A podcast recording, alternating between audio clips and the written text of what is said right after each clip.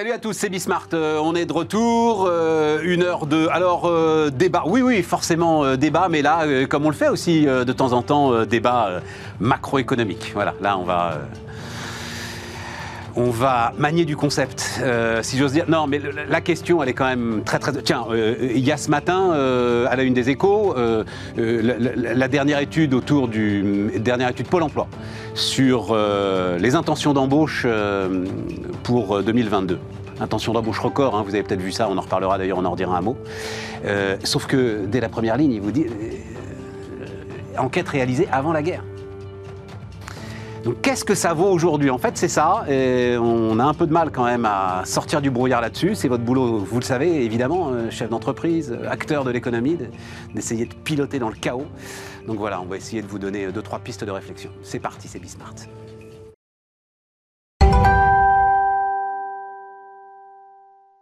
Donc autour de la table, Denis Ferrand. Salut Denis Bonjour. le roi du PowerPoint. Et dis donc, si, euh, si tes PowerPoint avaient été payés au même prix que, que ceux de McKinsey, Mais écoute, on ferait l'émission euh, dans un, dans un grand hôtel. Et je t'inviterai très volontiers. on ferait l'émission sur le yacht d'Abramovich. Ah ouais, dis donc. Bon, euh, donc Denis Ferrand, euh, directeur général de Rexecode. Hélène Botchon, bonjour, euh, Bonjour. Hélène, économiste, OCDE, BNP Paribas. Jérôme Matisse, salut euh, Jérôme. C'est Stéphane. Euh, prof d'éco à Dauphine, euh, spécialisé dans la finance d'ailleurs, hein, Energiholm. Dont, euh, dont on, on- alors on va dire un mot spécifiquement d'ailleurs sur cette histoire de rouble. Là, je voulais avoir ton, ton avis parce que tout ça n'est pas très clair dans mon esprit. Euh, le chiffre, bah, je l'ai. Tiens, d'ailleurs, c'est un chiffre que j'ai eu il y a euh, à peu près. Tiens, bah, on va on va juste dire un mot de ça, euh, comme ça, ce sera réglé. Euh, chiffre que, enfin, c'est Nicolas Goldberg, l'analyste de Columbus Consulting, là, qui l'a envoyé euh, ce matin. Je sais pas si vous vous le connaissiez, moi je le connaissais pas. Donc depuis le début de l'offensive, nous avons Union européenne payé à la Russie pour 9,8 milliards d'euros de gaz, 9,2 milliards d'euros de pétrole et euh, 0,7 milliards, donc 700 millions de charbon. Ça fait 20 milliards, quoi. Voilà. 20 milliards directement payés à la Russie par l'Union européenne depuis euh, le début de l'offensive. Ouais. Denis, tu faisais le parallèle avec. euh, Oui, euh, il y a un plan d'aide qui a été octroyé par l'Union européenne à destination de l'Ukraine dès, dès les premiers jours du conflit. Ce plan se montait à un milliard euh, d'euros. Mais c'est l'aide, ce n'est pas la même chose qu'un flux commercial, bien entendu. Et ce flux commercial, il, ne va, il va dans une entreprise, Gazprom, il va chez Augustin hein. Landier, David Tesmar, le prix de nos valeurs. à peu près. ouais. Intéressant, hein, Ouais, intéressant. Donc, elle a fait pchit, hein, cette histoire de, de rouble, puisque d'après ce qu'on a compris, euh, les Russes finalement euh, remettent au mois de mai peut-être ou au mois de juin euh. Bah, dans tous les cas, il y a un bras de fer qui s'engage. Mais que la Russie a une vous nous payez en rouble ou on vous livre pas, et les Européens disent on vous paye euh, selon la, la- la- la devise qu'on utilise d'habitude, sinon la transaction n'a pas lieu. Donc pour l'instant, c'est un bras de fer qui s'engage. Alors, non, reporter dans l'agenda, mais Russes ont reculé, puisque les, les- Russes ils reculent euh, dans l'agenda. C'est un peu compliqué de mettre au point le. Ils reculent pour l'instant dans l'agenda. Ils n'ont pas dit. euh, Mais quelle mot. importance ça a dans la C'est mesure un super coup stratégique, je trouve, de la part de la Russie. Bon, de toute façon, l'Europe, soit elle ne cède pas, auquel cas elle fait plier les Russes sur cette question, soit elle cède, mais il y aura Mais une mesure attends. de rétorsion par ailleurs. euh, Je- je- J'envoie mes euros, je suis euh, l'Allemagne. J'envoie mes euros à Gazprom, à Gazprom Bank, qui On est te pas demande sous le de régime des sanctions. On te demande d'ouvrir deux comptes, un en euros et un autre en rouble. Mais et ensuite, c'est toi, client, client de Gazprom, qui aura un compte en euros et en rouble. Tu envoies tes, tes euros sur le compte et ensuite Gazprom les convertit en rouble. Bon, mais- C'est toi qui payes les frais de. Enfin voilà, donc c'est une manière de soutenir l'euro. Tu payes la les frais, on s'en commission de frais, on change, s'en- c'est ridicule. Les ouais. commissions de change, on s'en moque. Mais c'est une manière de soutenir le, le cours du, du rouble. Mais qu'est-ce que ça change par rapport à Gazprom qui aurait converti lui-même les euros que euh, moi je lui paye euh, en tant qu'État allemand? Ouais, c'est une bonne question. euh, je sais pas. Je sais pas. Bah, Je comprends aussi, pas cette histoire, Si j'ai bien retenu le- le- une des premières mesures entre guillemets de rétorsion de la Russie, c'était de demander aux entreprises russes ou en tout cas qui ont qui récupèrent des devises de les euh, De convertir À 80%. à 80% en, donc en roubles. Donc Ouais. déjà, il y avait un peu cette idée que tout ce qui arrive en Russie de devises étrangères, ça, ça doit être transformé en roubles. Donc moi, je voyais, en, en fait, on, on voit essentiellement une, euh, comment dire, une mesure politique, voire symbolique, C'est ce qu'a dit qui engage un bras de fer, comme vous venez Ça de, ne veut pas de dire le qu'elle n'est pas dire. importante, hein, Ça ne veut pas hein, dire si qu'elle elle n'est est pas politique. importante. hein, Là-dessus, Il y a des enjeux, raison. hein, mais on est clairement dans un bras de fer géopolitique. C'est ça. Et voilà, vous en avez bien posé les termes. Vas-y, euh, Denis. L'État russe, il continue de payer ses fonctionnaires euh, en roubles. Ouais. Et donc, euh, quand il a des rentrées de devises qu'il va lui-même convertir, on sait qu'à peu près la moitié des recettes de, de l'État russe vient de la vente des hydrocarbures. hein. C'est ça qui approvisionne euh, le, le budget de l'État, bah, il va payer ses fonctionnaires en roubles, donc il a quand même plutôt tout intérêt à avoir des devises fortes qui, euh, qui rentrent pour pouvoir continuer à payer, même si évidemment le rouble se déprécie à la vitesse de l'inflation qui intervient dans le, dans le pays. Le rouble, alors on a montré le graphe hier, la remontée du rouble, elle est assez spectaculaire quand même depuis qu'il a dit ça. hein. Donc, euh, c'est-à-dire qu'effectivement, euh, il y a là un sujet qui, hum, je suis assez d'accord avec Hélène, c'est plus du domaine du psychologique quasiment, Oui, Euh, ouais. une sorte d'humiliation supplémentaire en fait. Bah, et en plus sur le rouble, c'est bizarre parce que de ce que j'ai compris, censément, ça devrait pas avoir en fait d'effet sur le rouble parce que ce qui rentre, ce qui sort, Voilà. quelque part, c'est ce qui était déjà à l'œuvre ou acté. Ou donc euh, on, on- on est, oui, on est dans l'effet psychologique euh, et le marché d'échange, il réagit pas toujours de manière totalement, euh, on va dire rationnelle et uniquement sur la base des Avec sans fondamentaux, doute un offre, contrôle très étroit possible de ce marché plus. d'échange, En plus. dans la mesure où euh, j'imagine que les, euh, en ce moment les conversions sont, euh, sont réduites, enfin en tout cas le- Oui, le- oui, le- le- tout à fait, le- la profondeur de ce marché, voilà, je cherchais le mot. La, la volumétrie qui est traitée est très faible. Donc euh, des signaux qui sont envoyés de ce type-là, en fait, font déplacer les, les- les masses, les chiffres très rapidement. Madame euh, l'économiste OCDE, euh, alors la chef économiste euh, de l'OCDE, euh, Laurence Boone, dit euh, on sous-estime l'impact de la guerre. Est-ce que vous jugez vous aussi qu'on sous-estime l'impact de la guerre? En gros, c'est vrai que quand on, mais les chefs d'entreprise sont toujours les derniers au courant quand même, hein, mais quand on demande à droite à gauche comment ça se passe, à part ceux qui sont évidemment, mais c'est assez réduit, à part ceux qui importent de l'huile de tournesol, quoi, on va dire comme ça, ceux qui sont directement concernés, les gens ne voient pas vraiment d'impact. Alors, je vais d'abord faire une réponse d'économiste. À mon avis, euh, Denis me rejoindra. On ne sait pas bien l'évaluer euh, Ouais, l'impact de cette ce guerre stade, là. encore à ce stade. Donc, il y a énormément d'incertitudes. Euh, après, j'aurais tendance à être d'accord avec euh, Madame Boone, sur le, bah, du fait de la difficulté de l'estimation de cet impact, du fait de quand même de l'ampleur du choc sur les prix du pétrole en particulier, mais auxquels s'ajoutent des hausses de prix sur euh, gaz, électricité, plein d'autres matières premières. Ça intervient sur euh, déjà un environnement inflationniste avec des difficultés d'approvisionnement. Donc, en même temps, ça intervient dans une situation conjoncturelle, si on regarde que la zone euro et la France en particulier, qui était plutôt en bonne forme, en tout cas en, phase de super post, euh, post-rebond, enfin non pardon, rebond post-Covid. Ouais. Donc on s'attendait euh, à, à des rythmes de croissance encore très soutenus euh, cette année. Euh, voilà, donc, mais il y a quand même un choc qui est euh, important, qu'il est difficile d'estimer. Moi, ce que j'ai le plus de mal à euh, estimer, c'est les effets, on va dire, de propagation du choc sur l'ensemble des chaînes de valeur, ça. où ça pourrait bloquer. Parce que le Covid nous a montré que ça pouvait bloquer à des endroits auxquels on ne s'attendait pas forcément. Donc c'est c'est assez étrange. Ça intervient dans un contexte économique qui est à la fois euh, fort et qui était déjà fragilisé voilà, par une hausse de l'inflation et des difficultés d'approvisionnement. Après, il y a des facteurs de soutien euh, aussi, euh, toutes les mesures de soutien budgétaire euh, pour répondre précisément à ce, nouveau choc.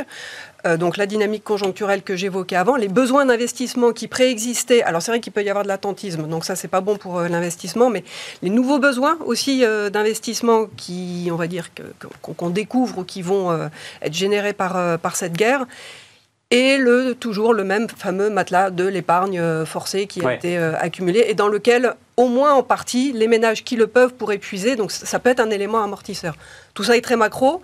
Mais euh, voilà, entre l'ampleur du choc et, et certains facteurs de soutien la à la fin, voilà, ouais, c'est ça. et la dynamique d'avant, à la Très fin, Denis, tu me diras ce que, quoi. ce que tu en penses. J'ai l'impression que les ordres de grandeur qui circulent, c'est, on va dire, environ un point de croissance en moins en 2022, un peu plus, un peu moins, voire peut-être un Mm. peu plus si on est plus pessimiste. Mais partant, alors pour la France, à supposer que la prévision était bonne, 4% en moyenne annuelle en 2022, bah 4 moins 1, ça fait 3. Allez, on descend encore un peu. En façade, on reste sur un rythme de croissance élevé.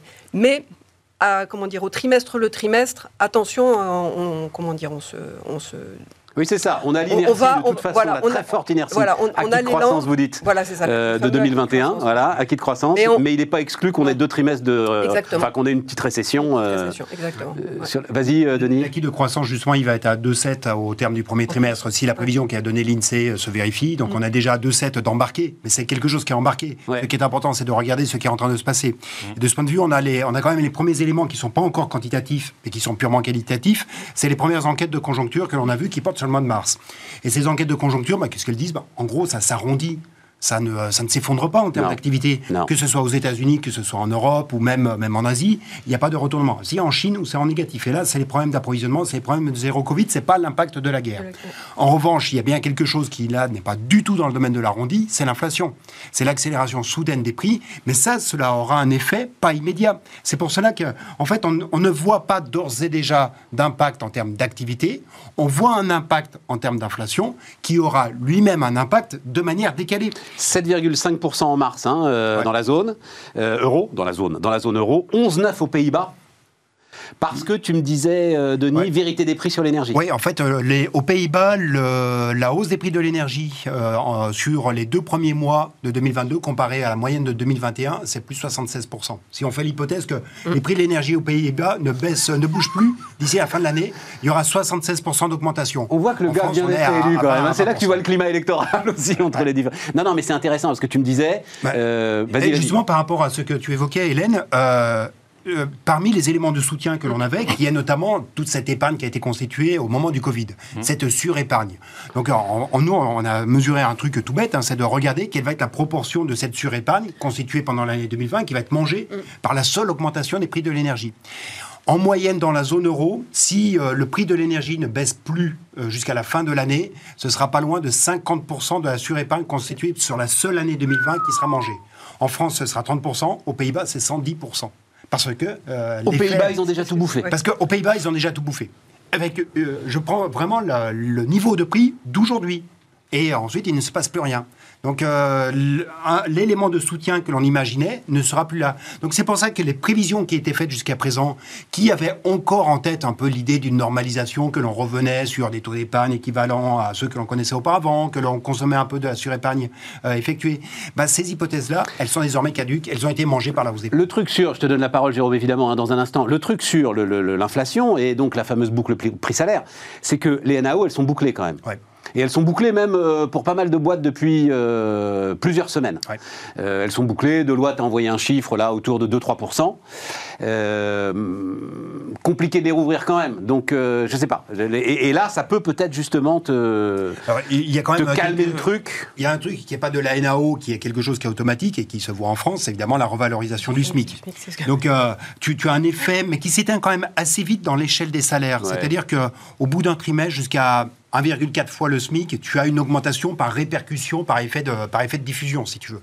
Mais euh, il faut un an, en fait, pour qu'un effet SMIC se diffuse Ouais, dans, ouais, dans l'échelle des salaires jusqu'à à peu près deux fois le SMIC. Mais les NAO, elles sont toujours effectuées sur l'inflation constatée. Bien sûr. Sur l'inflation de l'année d'avant, jamais sur l'inflation anticipée. Donc ce qui veut bien dire que la NAO de 2023, elle va être euh, autrement plus compliquée. Ça ne sera pas du 2,3, du 2,4 probablement. Même si c'est retombé? Même si Puisque retombé. l'idée de la BCE, c'est que ça retombe. euh, Oui, mais même, même si ça retombe, prochain. ça veut dire que tu crois à un contre-choc pétrolier, tu crois, que, tu crois que le prix du pétrole euh, va passer en dessous de 60, euh, 60 euros C'est, euh, il faudrait, ou 60 dollars. 60 dollars, non, je, ça je ne le vois pas, parce qu'il faudrait vraiment Ouais. que- qu'on ait, pour ne pas avoir une moyenne annuelle en inflation euh, qui passe, euh, euh, qui, euh, pour, pour qu'elle ne tombe pas en dessous de 5%, euh, il faudrait qu'il y ait une baisse du, euh, du prix du pétrole, mais qui soit à des niveaux qui le ramènent à des niveaux extrêmement bas. Et pour, Non, le, c'est- et pour le gaz, on sait déjà qu'on n'y sera pas. Ah voilà, on sait déjà qu'on n'y sera pas l'hiver prochain. c'est coincé. voilà, c'est coincé, c'est physique. Ouais. Euh, donc oui, effectivement. Donc c'est Ouais. dans les prochaines NAO en fait qu'on peut avoir le- le- la boucle Tout à fait. prix salaire. Jérôme? Ouais, alors cette analyse d'érosion du matelas de l'épargne, je la trouve très intéressante. Alors c'est une approche macroéconomique. Il faut quand même préciser quand, quand on rentre au niveau microéconomique, on se rend compte que bah, c'est les ménages les plus aisés qui ont largement épargné. Euh, eux, finalement, ils vont pas nécessairement les taper dans leur épargne pour pouvoir euh, payer leurs factures énergétiques. En, en revanche, les, les ménages les plus modestes, eux, n'ont pas constitué d'épargne. Et c'est eux qui vont véritablement être les plus touchés. Parce qu'il y a un rapport du CAE qui a été rendu sur des prévisions, si on, en venait carrément véritablement à l'embargo, Ouais. notamment du gaz. Donc euh, c'est eux Conseil d'analyse économique. hein. Voilà, ouais. Et, et il, nous- il- il rappelle quelques chiffres, hein, notamment que en France, ce serait avant tout les ménages les plus impactés, à 50%, plus que l'industrie, un peu moins de 40%, et puis le reste, le service, le commerce, le transport, pour 10%. Mais ce serait avant tout les ménages qui seraient impactés par euh, une privation, une privation du gaz.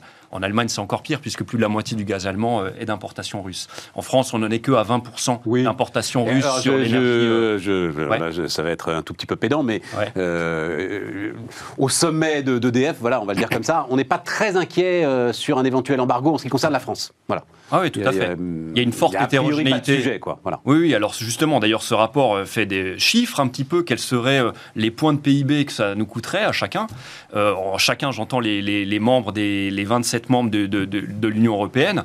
La France, ça irait, on serait de toute façon à peu près en dessous de 1%. Ouais, ils disent 0,3. Voilà, donc ils disent, bon, si- c'est là où on voit le travail de prévisionniste qui est tout à fait délicat. Si on fait une simple règle de 3, ce serait moins 3%.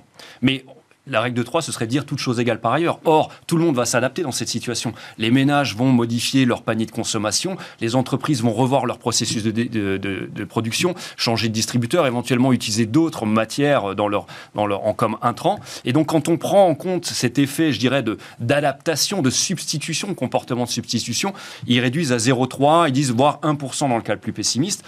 Ils 3% chiffrent ça. pour l'Allemagne. 3%, ça c'est le cas pessimiste, mais ils disent scénario central 2,2% pour l'Allemagne. Le pays qui s'en sort le moins bien de très loin, c'est la Lituanie, plus de 5%. Bah, c'est catastrophique. Et c'est pourtant le pays qui euh, tape du poing sur la table pour nous obliger à le faire. Ouais, curieusement, oui. Ah bah, Curieusement, oui. et voilà. Et, euh, et donc, alors, il y a d'autres pays, euh. Slovaquie, Bulgarie, au-delà de 2,5%. Il y a des pays qui s'en sortiraient mieux que la France, Portugal, Espagne, euh, Irlande, Danemark. Et la conclusion du rapport, je la trouve tout à fait intéressante. Ils disent finalement un embargo, c'est très violent. C'est-à-dire que du jour au lendemain, on s'interdit d'importer 100% de cette énergie russe, qu'elle prenne la forme de... Alors le pétrole, le charbon, on peut le substituer à- en s'approvisionnant ailleurs, mais le, le gaz, on peut pas. En gros, euh, on pourrait euh, remplacer 10 à 15% au niveau de, Oui, l'Europe mais donc tu dis, le- donc, le gaz c'est très violent, et donc ils disent il faut mettre Il- des taxes à l'importation. des taxes à l'importation. absurde. Non mais alors attends, mais- attends. Tu rends encore plus cher ce qui est Non, déjà non, hors mais de prix. justement, ju- ah oui, euh, bah, attends, euh, là, tu as une privation en termes de quantité et l'idée, ce serait d'implémenter, c'est ce qu'ils suggèrent, 40% de taxes. Ils disent que ça réduirait quand même l'exportation russe de 80%. Donc finalement, on continuerait de- plutôt de, de consommer 0%, on consommerait 20%. Et Je avec pas ces comment tu y 40% arrives. de pas- taxes, T'as pas la ressource, t'es dans un marché de pénurie. Pourquoi est-ce que tu réduirais le- les importations russes? Je ne crois pas du tout que tu ah, mais réduirais donc, les dans ce cas, tu importations remets encore plus en question l'embargo. Si tu me dis je remets en question le fait qu'on se prive de 80% de l'énergie russe, tu remets encore plus en question Ah le mais fait non, qu'on s'en prive justement, 100%. l'embargo, t'as plus le choix. Justement, l'embargo, c'est violent. Oui. Le, à partir du moment où le signal prix en France, les ménages sont, mis à part pour euh, l'essence, euh, enfin le carburant euh, Ouais. pour rouler, et encore, c'est assez, à partir du 1er avril, enfin depuis le 1er avril, c'est assez limité, mais les ménages sont protégés de, de ces hausses des prix de l'énergie. Donc, si tu mets des taxes à l'importation, ça coûtera juste plus cher au budget de l'État. Alors attends, euh, en France, on C'est est pour ça que ça m'a beaucoup surpris le truc de- on est, du on est CAE. protégé à court terme. Je veux dire, on a quand même des tendances à long terme ou avec un prix de Bon, l'énergie on verra, augmente. pote. hein. Oui, oui, oui, Bah, mais enfin là, euh, donné, euh, pour l'instant, jusqu'en euh, juillet, les on- caisses de l'État se vident en attendant. Donc il y a bien un moment donné. J'en sais rien.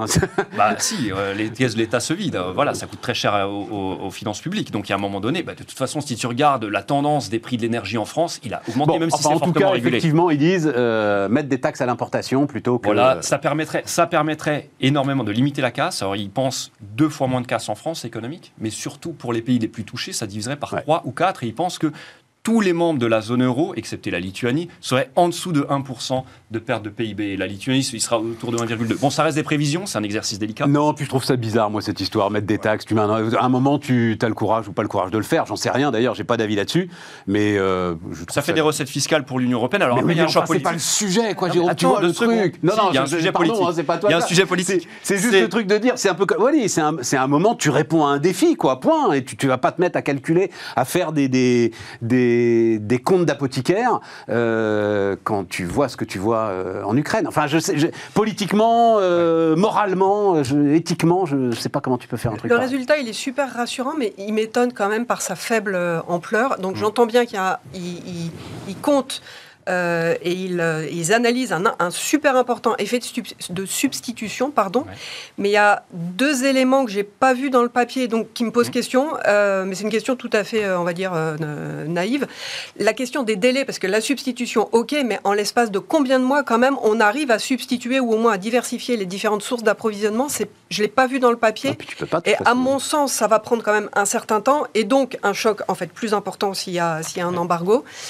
Et euh, l'effet prix, en fait, j'ai l'impression qu'il ne quantifie, pardon, je vais me répéter, mais qu'il ne quantifie qu'un effet quantité. hop, il n'y a plus de, on va dire, il y a plus de quantité, il n'y a plus de pétrole, il n'y a plus de gaz, il n'y a plus de charbon.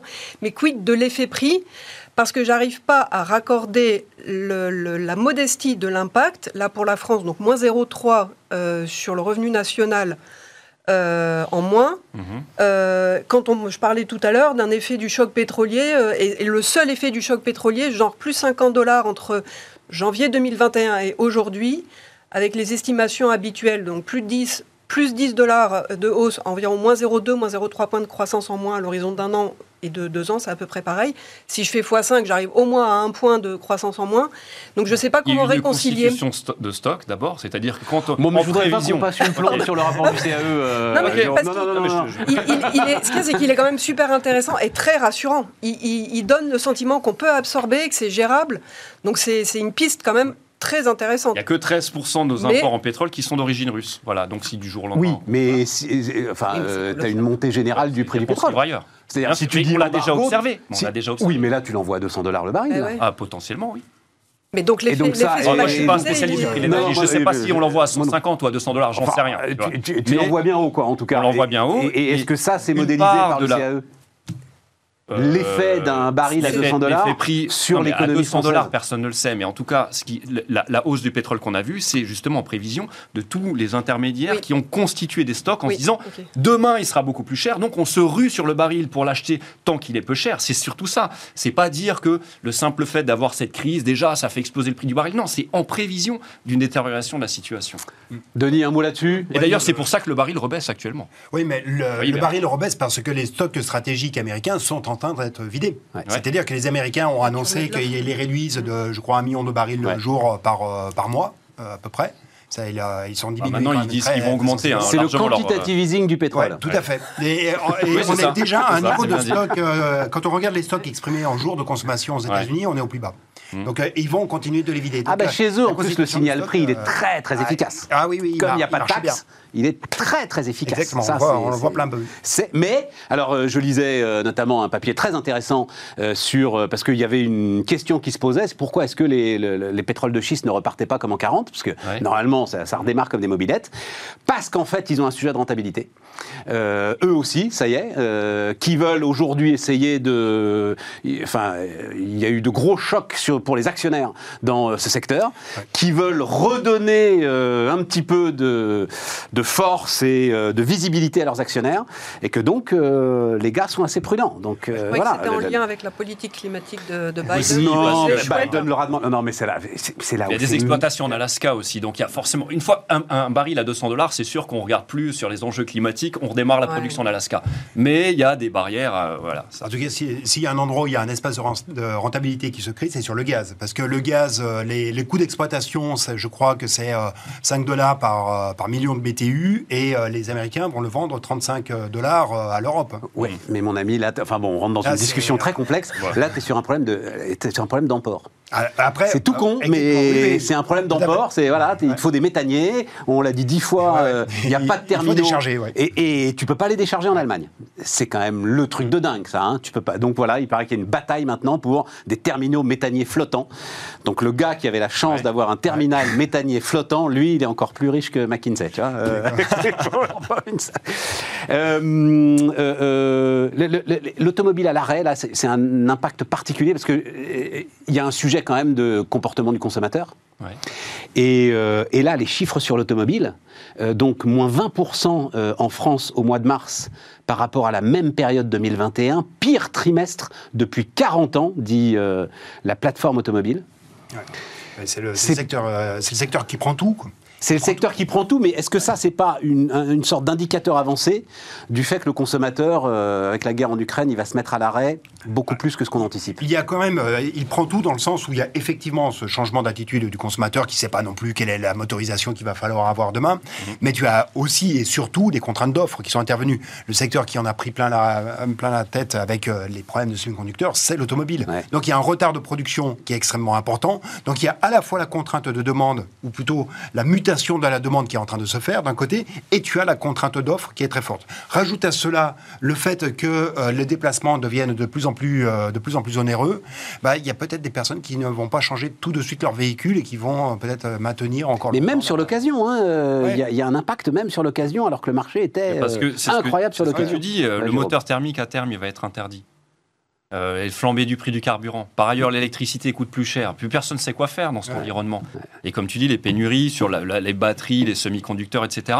Il y a aussi un environnement. Alors, il y a peut-être aussi en France euh, quelque chose de démographique. On a un quart des Français à la retraite. Peut-être que tous les ménages qui sont des, de- de- des couples à la retraite n'ont peut-être plus besoin de deux véhicules. Ils se disent bon voilà, on attend que le deuxième véhicule périsse et ensuite on se rabattra plus que sur un seul véhicule. Ça peut jouer. Un quart, un fait. quart des Français.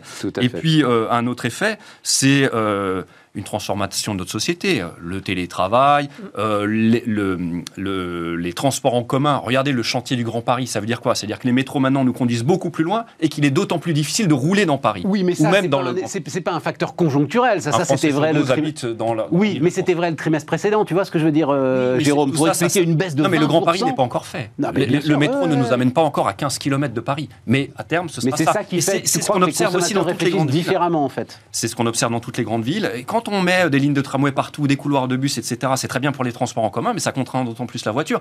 Donc euh, voilà, il y a des changements aussi sociétaux sur ces questions-là. Peut-être que ça joue. Ouais, ouais, t'as C'est moins 20% sur un an. Ouais. Alors je me souviens plus l'année dernière à la même époque, il en était où le marché automobile? On a peut-être aussi un Il effet est- de base. Non, il n'était euh, pas Ah extraordinaire. hein. Il y avait, il y avait une forme de déjà- rattrapage Il y avait Covid. une forme de rattrapage, ouais, mais, mais ça peut- euh, mais c'était pas c'était pas extraordinaire. Non non non non non non non non c'est le pire le pire trimestre depuis 40 ans. Ouais. Dans, Le dans pire tous les secteurs, tous les, tous les biens industriels durables Ouais. ont connu un rebond qui était absolument incroyable. Et d'ailleurs, c'est ce qui a contribué très fortement au déséquilibre offre-demande sur certaines matières premières, sauf l'automobile. L'automobile n'avait pas du tout réagi, un peu aux États-Unis, pas du tout, euh, pas du tout en Europe. Jérôme, j'avais oublié da- dans l'histoire de euh, du rouble là. Euh, je crois que c'est Hélène Ray euh, qui euh, a fait un petit papier sur donc une économiste renommée Ouais. sur le, le- sur les monnaies, nouveau alors paradigme, pardon d'employer ce terme, nouvel environnement sur sur les monnaies, ouais. Le poids du dollar ou de l'euro appelé à se réduire. Un petit peu, ouais. Tu- Mais tu- parce qu'on a des économies.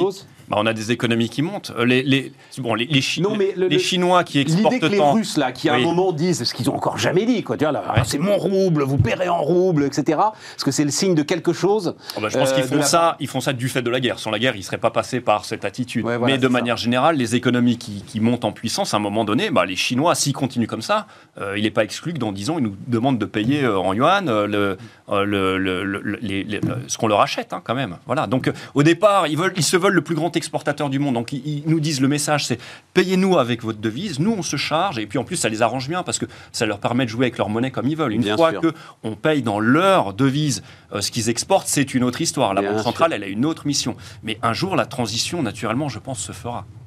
Après, euh, ça risque de prendre du temps hein, parce Ça que ça prendra fait du longtemps, temps, longtemps sûr. que j'entends parler de le dollar, euh, Ouais. le poids du dollar dans les réserves va baisser. D'ailleurs, ça se Mmh. produit euh, super 60% lentement. des réserves des De banques l'euro centrales- aussi. Alors Et de attends, l'euro je donne, aussi. je donne les Ouais. chiffres. Ça, c'est les chiffres que donnait Hélène Ray. hein. 60% des réserves des banques centrales en dollars, 20% en euros, 6% en yens, 5% en livres et 3% en renminbi. il y a du chemin à parcourir quand même, me- me semble-t-il. Et moi, je verrais bien, enfin, ça me plairait bien, en fait, que l'euro euh, voit son poids augmenter dans, dans les réserves, parce que j'ai le sentiment que ça apporte quand même certains avantages d'avoir une, euh, bah, une devise euh, importante. Euh, on voit bien, hein, le dollar, euh, il bénéficie voilà, du, Oui, mais ça, ça va pas nous Ah, on arranger, continue Hélène. d'utiliser le dollar que pour acheter les matières premières, essentiellement. Non, et puis ça va pas nous arranger parce que ça voudrait dire que la Banque Centrale Européenne serre un tout petit peu le kiki euh, en termes de facilité monétaire et a dépensé euh, 40 milliards d'euros pour 6 mois de contrôle des prix de l'énergie, comme en plus Jérôme a raison et nous dit ça va pas s'arrêter. Je sais pas, moi j'ai l'impression que ça donne de la flexibilité, de la liberté. euh, c'est euh, notre, problème- euh, notre monnaie, votre problème. Et là, si on pouvait renverser Ah bah, on charge, aimerait Ça veut dire qu'il faut la tenir. en même Les temps. Européens Ah bah oui, aimeraient cela. On a, la- on puissance, enfin on a la taille et la puissance économique pour le faire. Enfin, c'est ouais, bon, Je suis c'est une- d'accord avec C'est vous, une Hélène. utopie, hein, c'est un idéal, mais voilà. c'est- C'est- c'est- Mais vu, l'euro supplante le dollar, euh, déficit, Ah bah, les Américains, ils sont. euh, Ouais, mais ils ont les porte-avions, les Américains, en plus. bah, non, mais je plaisante C'est un pas. argument que je t'ai déjà entendu. oui. Ah bah oui, oui, bah et alors. notre ami, et- euh, comment il s'appelle et- C'est Wilfried Galland, Voilà, qui, voilà, euh, c'est Wilfried qui- Galland. qui dit ça assez ça. régulièrement. Mais est-ce que c'est pas ce qu'on constate là?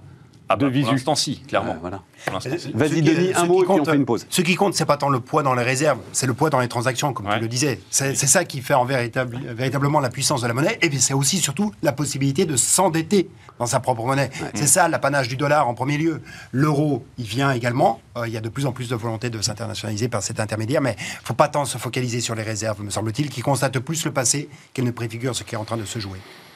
Et ces proportions beau, ne citent pas l'or Ah, dans c'est- les réserves. C'est quoi les performances passées Ne présage pas, pas des résultats futurs. Des résultats futurs, exactement. Euh, on marque une pause.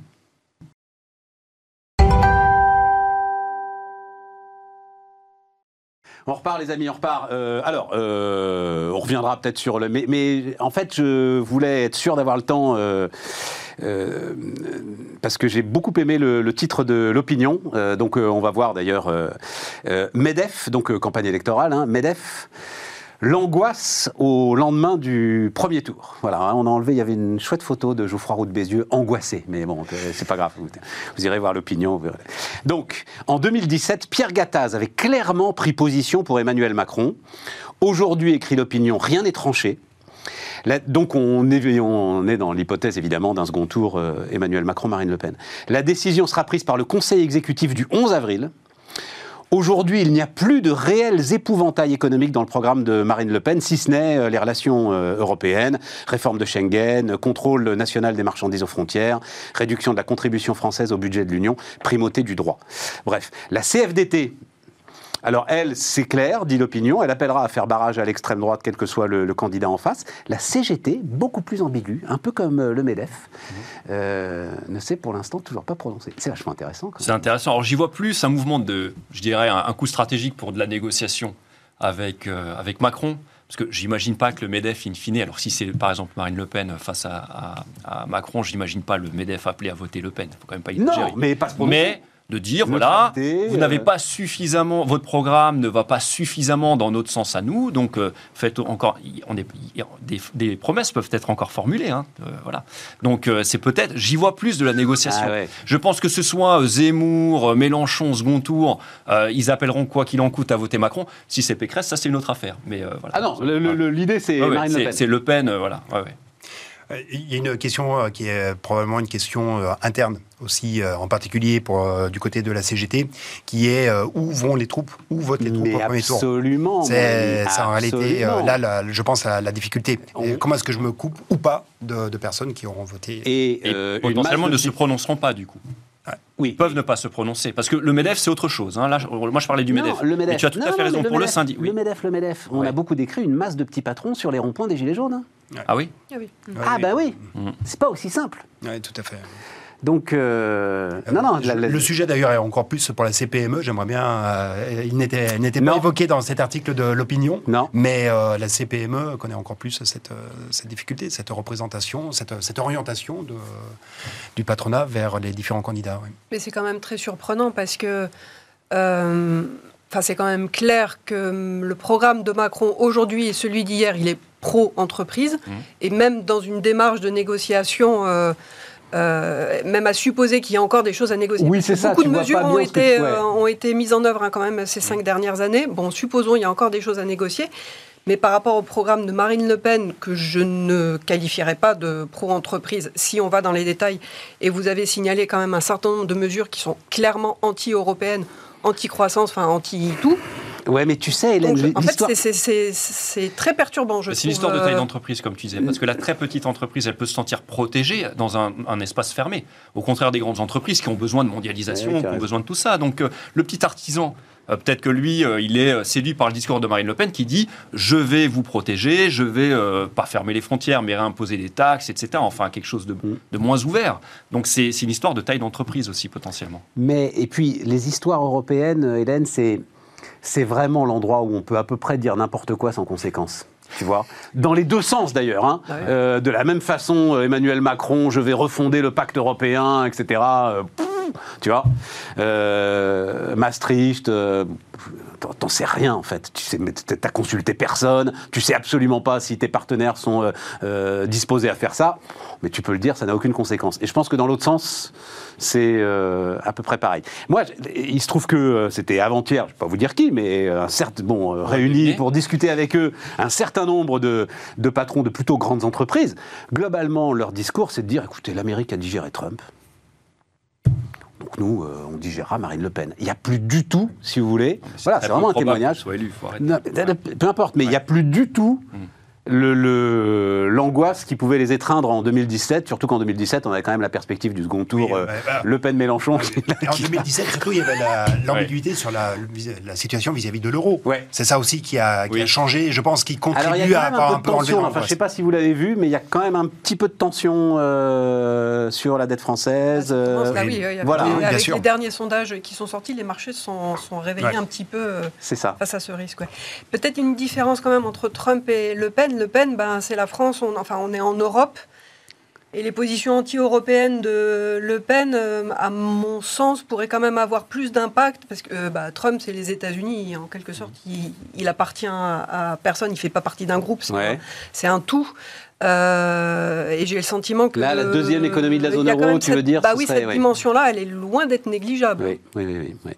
Bon, enfin, en tout cas, c'est intéressant. L'angoisse du MEDEF au lendemain des... Juste, je t'ai pas posé la question, parce que c'est une des grandes, euh, une des grandes spécialités de Denis, les impôts de production. Le- le- la CVAE, le choix de la CVAE euh, fait par Macron, c'est un choix euh, intéressant, il aurait pu faire mieux. euh, Le- ouais, c'est pas tout à fait le first best, euh, si tu veux. Le, le first best, c'était la, la C3S, euh, qui, est, euh, qui est tout à fait l'impôt en cascade, qui est un impôt assis sur le chiffre d'affaires, Ouais. mais qui, en fait, au, au premier tour, aurait été vu surtout avantageux pour les grandes entreprises. Donc, euh, c'était pas vendable. La CVAE a quand même un avantage, c'est que c'est un peu l'impôt qui a remplacé la taxe professionnelle de Ouais, l'époque. c'est Donc, ça. euh, c'est l'impôt qui, en fait, frappe euh, les facteurs de production. Euh, le, le travail, comme le capital. Donc c'est un, c'est un élément qui, qui augmente le coût. Donc euh, voilà, CBAE, on va dire que c'est second best. en Mais, oui, mais c'est pas mal parce que euh, toute la difficulté, euh, et ça c'est intéressant hein, sur les impôts de production, c'était d'essayer quand même de cibler ceux qui impactent le plus l'industrie. Ouais.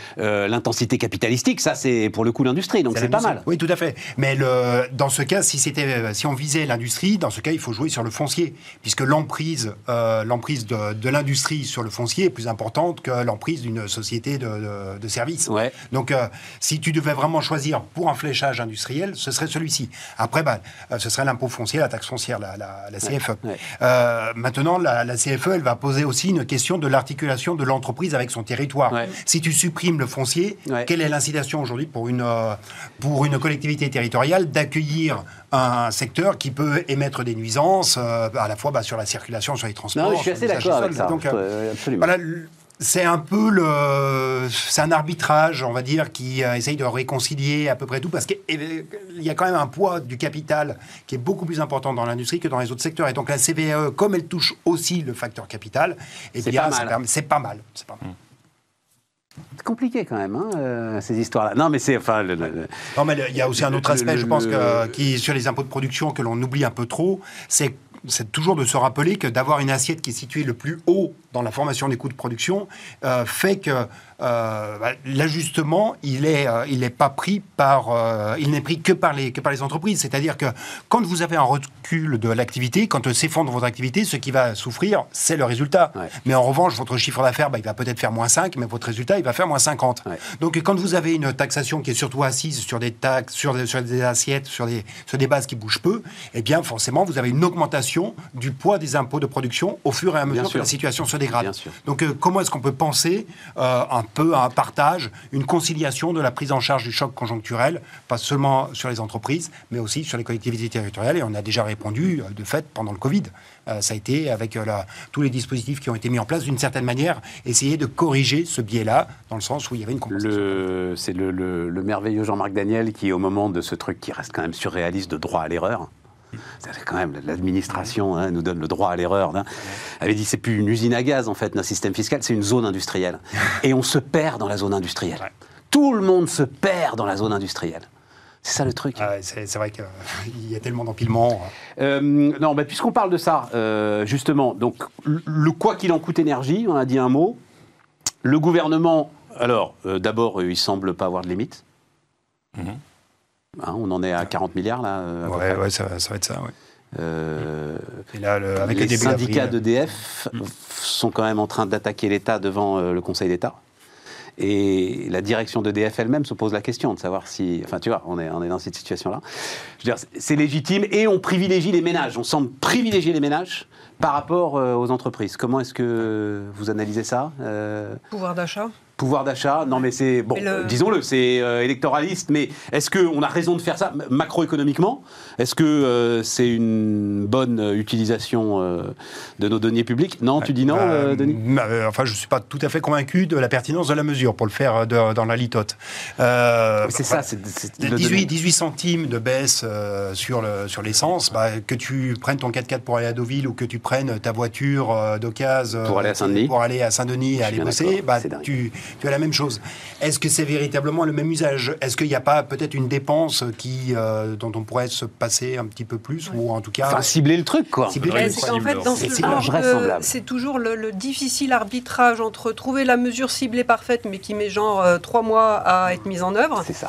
et à, et à être bien euh, ciblée, toucher le bon public, et euh, la mesure rapide euh, et symbolique à mettre en œuvre. Et là, je crois que la, la, la ristourne sur, le, sur les carburants, elle est symbolique, elle est hyper rapide à mettre, à mettre en œuvre. Elle, elle parle, je pense, aussi aux gens. Et c'est vrai qu'en revanche, elle n'est pas du tout ciblée. Et l'autre souci, Mais enfin, l'autre point raison, Hélène, c'est négatif, l'argument que Castex avait mis Ben, en avant, c'est que c'était trop long à mettre en Ben, place, c'est en ça. fait. Que Donc de- là, il fallait, on va dire, agir vite.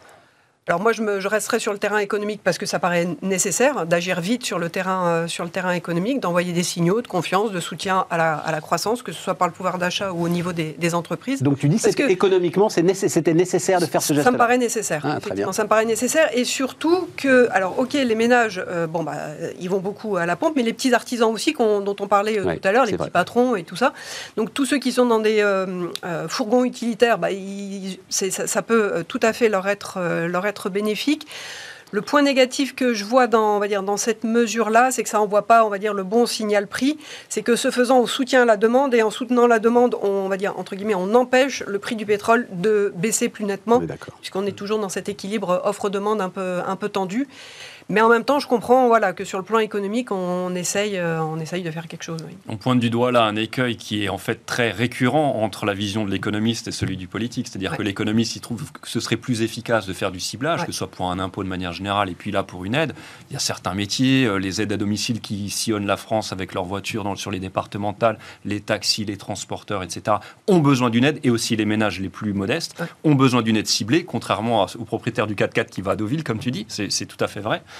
Et puis le politique qui, lui, finalement, a même- avec une même enveloppe, il préfère arroser plus de monde parce que c'est une mesure électoraliste. Et mais c'est pas ce que souvent nous dit comme ça. Hélène. Moi, ça m'intéresse beaucoup ce que me dit Hélène. C'est-à-dire, Hélène nous dit, s'ils n'avaient pas fait ça vite, parce que ta, ta mesure euh, De ciblée, ciblage, elle prend du temps. elle prend du temps. Et il y en a déjà eu, hein, le, le chèque de Le chèque inflation. la dynamique, quoi. Ok, mais une fois, une fois ce premier euh, soubresaut passé, ensuite, il conviendrait de faire du ciblage. Et Ouais. moi, je pense qu'il n'aura pas lieu pour des raisons électoralistes. Mais c'est toujours comme ça, et En c'est comme ça. juillet, quand tout, tout, Non, tout- ce qu'il quand faut- on Non, mais même avec- là, tu vois, ils Écoute, auront le temps là, de nous faire un truc cool. Ce qui- ce qu'il faut, ce faut faire, ce qu'il faut, ce qu'il faut faire et ce qui manque, c'est euh, bah, une fois encore, en fait, accélérer la transition énergétique et envoyer des signaux, euh, enfin tous les signaux que vous voulez pour euh, pour booster euh, ça et donc diminuer notre dépendance aux énergies fossiles, à la, à la- pardon, j'allais dire à la bagnole, à la voiture.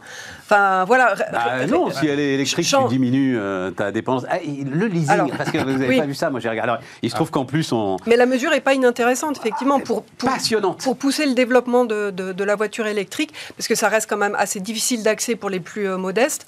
Donc développer un système de, de location, euh, pourquoi pas On ajoute ce qui euh, sait voilà. assez peu. Euh, alors on faisait, ben, allez, allez la regarder d'ailleurs si ça vous intéresse. hein, la semaine dernière, une émission, euh, une émission spéciale euh, automobile. Malheureusement avant les chiffres du, du CCFA, mais enfin euh, François Roudier qui était là nous avait euh, laissé entendre que, que- que les chiffres n'étaient pas bons.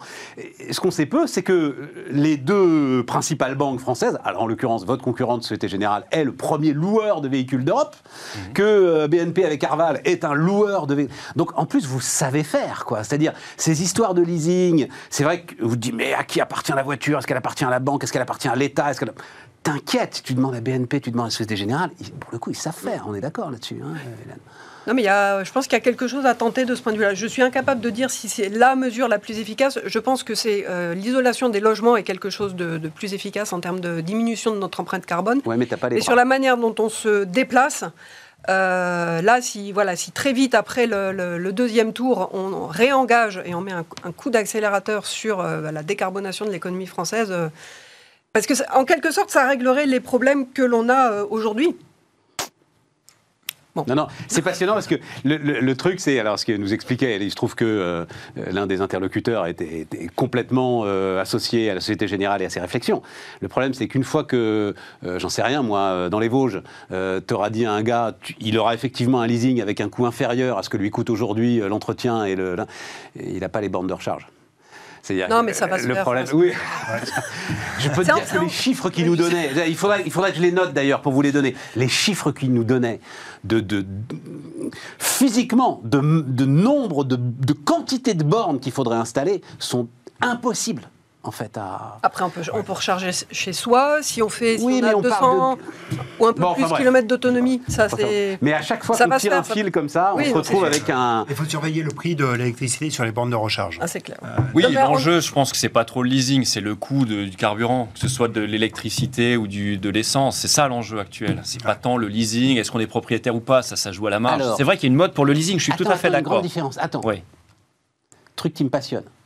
La différence, c'est que le coût du carburant, tu le payes à des producteurs, c'est pas toi. Le coût de l'électricité, en grande partie, reste en France. Mhm. Ah ben ça change tout. Ah, non, mais là, tu parles Si du modèle l'État- ver- ver- voiture électrique versus moteur thermique. Tu Exactement. parles pas de leasing versus propriétaire de sa Non, voiture. non, mais leasing, c'est pour, le, c'est pour les moteurs électriques hein, que Macron Ouais, ouais. a fait cette proposition de leasing. hein. Non, non, c'est pour les véhicules électriques. Oui, j'avais pas, j'avais pas précisé. je- savais pas. Ouais, j'avais pas précisé.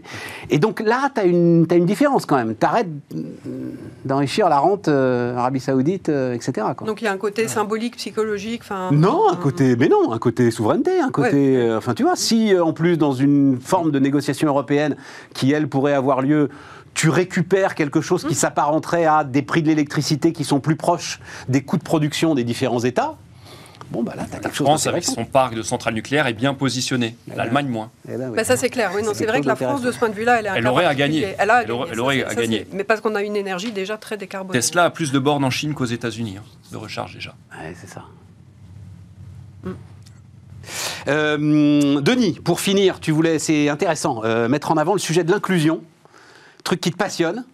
Euh, Dis-moi un petit peu, parce que ça, ça on n'aura pas le temps d'en parler là, mais ça nous rapprochera d'un des sujets qui sera, à mon avis, un des sujets du second tour, qui sera l'histoire RSA, euh, revenu d'activité, euh, enfin voilà, l'histoire des décrocheurs, toutes ces histoires-là. Qu'est-ce qui te passionne dans ce, dans ce sujet euh, en, fait, ça part déjà du, du constat, du constat macro. En fait, c'est très simple. Il y a eu les chiffres de Pôle Emploi qui sont sortis hier sur les enjeux de, de recrutement, enfin, le- des, des- des flux d'embauche qui sont absolument astronomiques et qui nous sont promis. Et en même temps, 3 on te dit d'embauches. euh, 3 millions d'embauches, et en même temps, on te dit que 6 embauches sur 10 se sont euh, caractérisées comme étant difficiles.